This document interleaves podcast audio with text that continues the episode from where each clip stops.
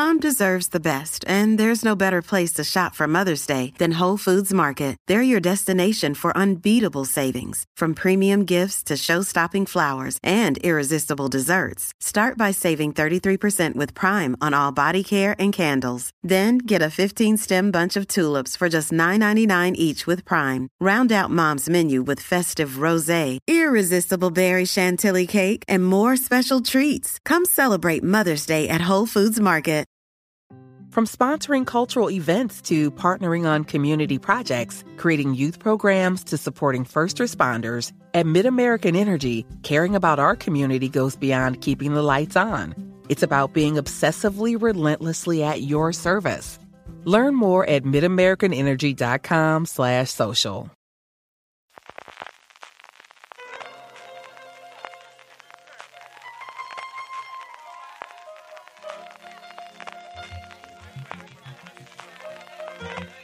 Estás escuchando Fuera de Series con CJ Navas. Bienvenidos a Streaming, el programa de Fuera de Series en el que un servidor CJ Navas te trae toda la actualidad diaria del mundo de las series de televisión. Edición del jueves 9 de diciembre. Antes de que vayamos en materia, agradecer a BP que patrocina el programa esta semana. Y es que en BP quieren estar contigo en cada kilómetro que recorras con tu coche porque les gusta ser parte del viaje de tu vida.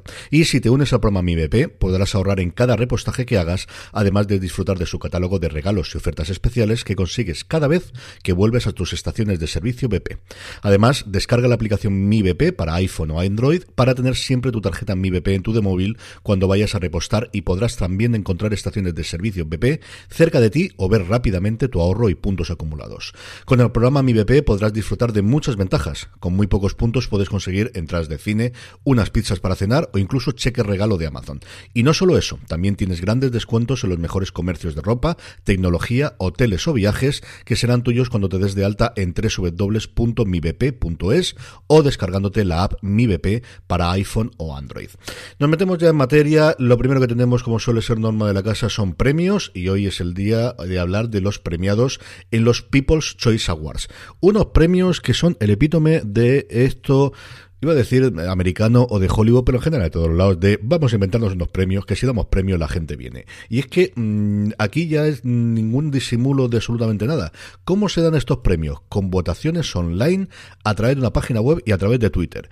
¿Cómo se hace el control? Mm, ¿Cómo se...? Bueno, sí, tenéis aquí una página entera, que estoy por ponerla también en las notas para que lo veáis sobre resolución. Se puede votar inicialmente en las primeras fases hasta 25 veces y luego 50 veces. Esto es el vote early, vote often que decían los sinvergüenzas de los de la gente que llevaba los, votos en Estados Unidos en los años 20 y, los años 30 que cogían con la eh, furgoneta o con la carreta llevaban a la gente a votar en distintos lugares en las elecciones que decían vote early, vote often que siempre me ha encantado. Bueno, pues aquí exactamente lo mismo. El caso es que se han dado los People's Choice Awards, hay premios, a mí me gusta mucho porque dan premios a todo demás, dan premios a la mejor película, pero luego a la mejor película de comedia, luego al mejor drama, luego a la mejor película de acción, para que así tengas un montón de gente posible que pueda ir y tengas diferentes. Y en el caso de televisión también es exactamente lo mismo. En televisión tenemos el show del 2021 que ha ganado Loki por encima de Cobra Kai, Anatomía de Grey, Ley y Orden, Unidad de Víctimas Especiales,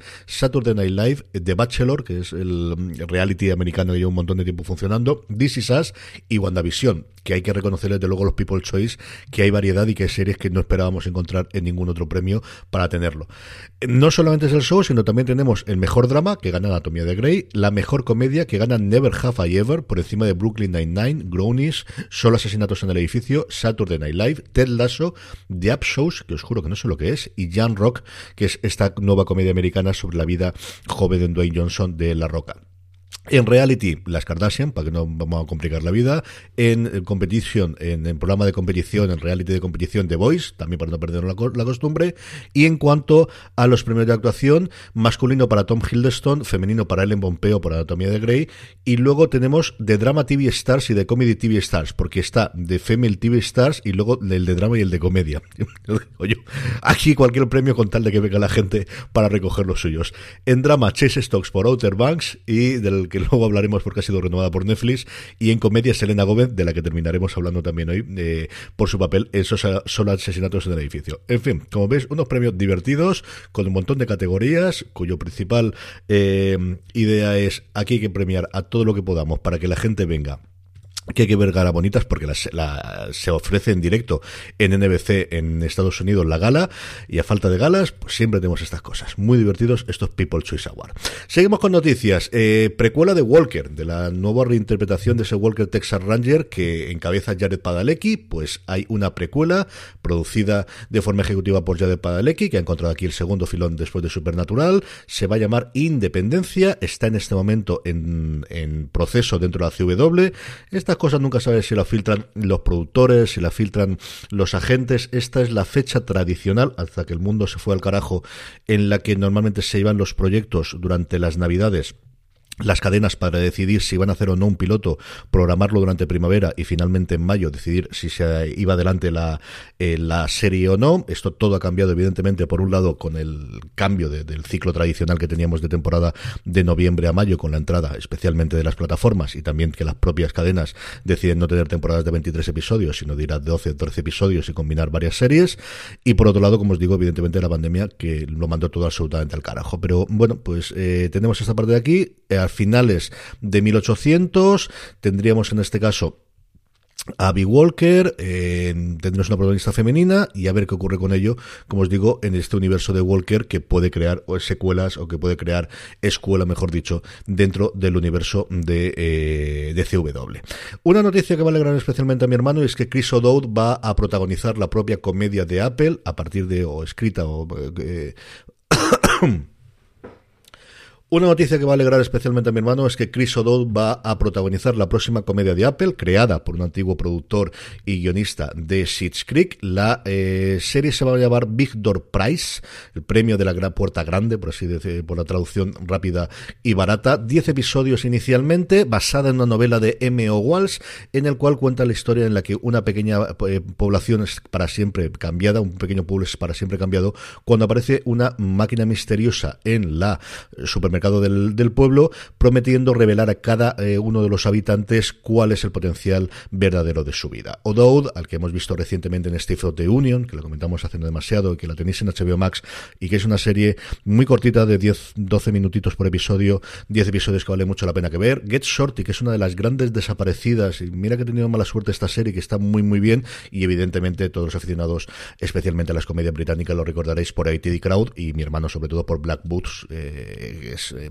una, de sus comedias favoritas de siempre. Bueno, pues una comedia más que suma esta producciones que está haciendo recientemente eh, Apple intentando salir del, del, entorno fundamental de Hollywood, aunque O'Dowd ya está bastante tiempo en los últimos tiempos metido dentro del, universo de, Hollywood, como os digo, sería la segunda serie que produciría Skydance, eh, TV para, para Apple después de Fundación, que es la productora que hay detrás también de la gran superproducción de Apple, y bueno, pues una buena noticia ver cómo sigue empleando el mundo de las comedias después del exitazo que ha tenido Ted Lasso.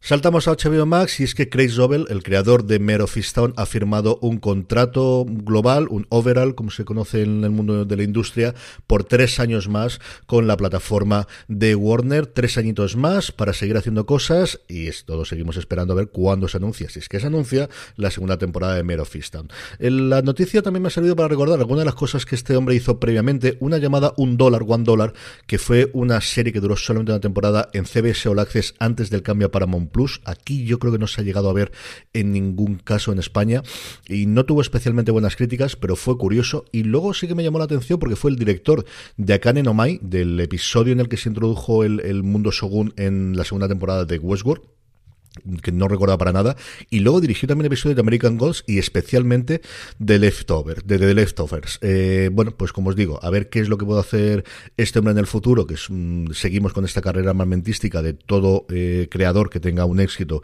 intentar ligarlo intentar mm, que no se escape, especialmente si lo ha tenido en tu, en tu plataforma, y seguimos esperando las noticias de esa segunda temporada más que esperada y más que cantada, esto es como el juego del calamar, ya le gustaría a HBO poder confirmarla cuanto antes, pero seguimos sin saber nada de Mero Renovaciones, un porrón, a lo tonto, a lo tonto, tenemos cuatro renovaciones que dar en el mismo día. La primera en Netflix, tercera temporada de Outer Banks, de la que comentamos previamente cómo ha llevado ese premio inicial, tercera temporada, es una serie que le ha funcionado extraordinariamente bien a Netflix. Mm, Power Book 2 Ghost, renovedada a Starz, es toda una franquicia que debe estar funcionando muy bien en Estados Unidos y no sé si internacionalmente internacionalmente. Aquí es cierto que yo ni he leído ninguna crítica ni nadie que vea estas series, que es una de las grandes apuestas de Starz y que están mm, todas en Star pero es cierto que no he visto absolutamente nada. Eh, eso sí, esta tercera temporada viene con un cambio de showrunner y es que la coge Brett Mahoney, porque al final estas franquicias, pues uno se acaba descansando y entra sangre nueva para poder llevarlas hacia adelante. En HBO Max, renovación de The Sex Lives of College Girls o de la vida sexual de las universitarias, que han sido un pequeño exitazo. Algunas de las cosas, algunas de las noticias que, que he leído es que ha sido la comedia más vista de los estrenos de HBO Max y recordemos que este año han tenido tanto Hacks como eh, The Flight Attendant, que las, las categorizan ellas como, como comedias, ha funcionado muy muy muy bien y tiene una renovación la segunda temporada de la serie creada por Mindy Kaling, de la cual no he visto nada más que alguna escena y no me ha desagradado. Y luego, unas para mí sorpresas, es la tercera temporada renovada de Truth Be Told para Apple TV Plus. Yo creo que esto tenía una temporada, pero evidentemente está totalmente equivocado. Por esto uno no es ejecutivo de televisión. Tres temporadas ya, mientras seguimos sin saber si se van a renovar pues esos grandes lanzamientos iniciales de Apple TV Plus como eh, Sí o como The Morning Show. Por cierto, Jennifer Aniston eh, da una extensa entrevista hoy eh, a The Hollywood Reporter con la que abría el magazine en papel y que podéis encontrar también en su web. Y hablando de la gran entrevista y hablando de estos profiles que dicen en Estados Unidos, perfil sería la traducción más literal, pero no es exactamente, yo creo que no transmite lo mismo. La idea es tener una entrevista vista extensa con un actor y normalmente meter en algún caso eh, declaraciones de compañeros de trabajo, de gente que le ha conocido, hay una sencillamente espectacular de la que se está hablando muchísimo en el mundo, eh, en la industria, especialmente después de lo que ocurrió en el último episodio de Succession que te voy a comentar. Tenéis el comentario y mi análisis de ese episodio, como siempre, en el programa del pasado martes, del día 7, eh, sobre Jeremy Stone, sobre el actor que interpreta a Kendall, que es espectacular es de estas cosas que me ocurre a veces de no sé cuánto contaros o cuánto dejar de contar, porque es, mira que siempre las cosas que le he visto a él en las entrevistas que daba mm, en los propios making of de la serie, o en alguna poquita entrevista que he visto fuera, dices, es un tío raro de narices.